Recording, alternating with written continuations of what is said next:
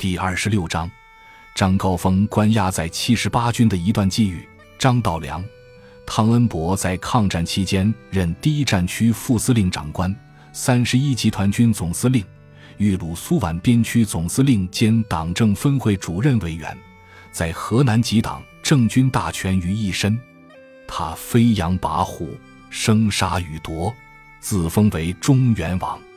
汤恩伯军曾在一九三八年参加台儿庄战役，当时张高峰在台儿庄随军采访，和汤军一些高级将领有不少接触。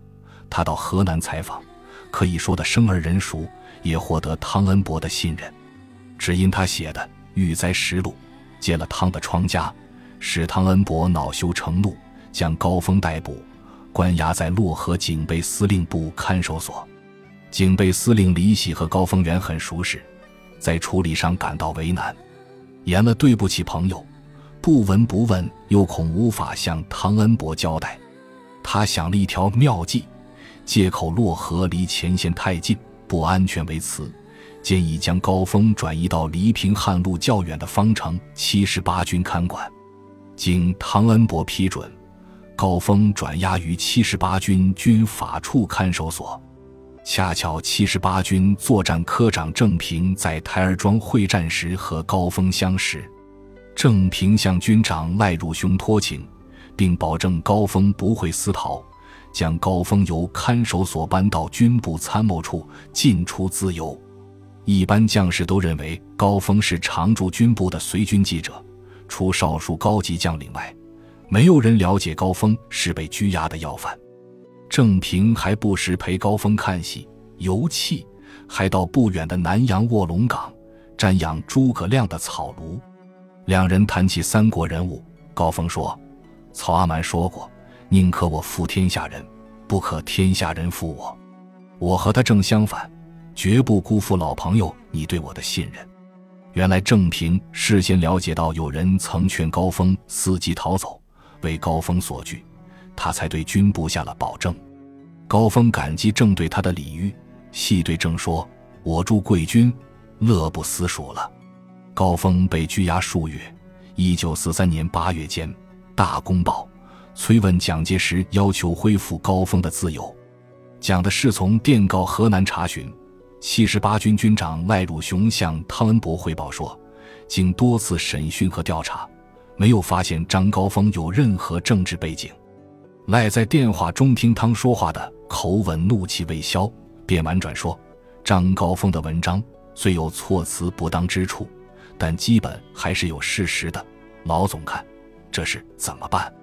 汤正想找个理由下台阶，便告诉来说：“那就把张高峰放了吧，备马把他送到大林头三十一集团军总部所在地，我有话跟他说。”据在场的汤的侍卫副官何元邦对郑平说：“从来盛气凌人的汤恩伯，这回还向高峰道了歉，要高峰勿计前嫌，希望他继续留在河南担任记者。”张高峰回到重庆，《大公报》为他举行了盛大的欢迎茶话会，对高峰发扬正气、不畏权势，在河南猛拔虎须。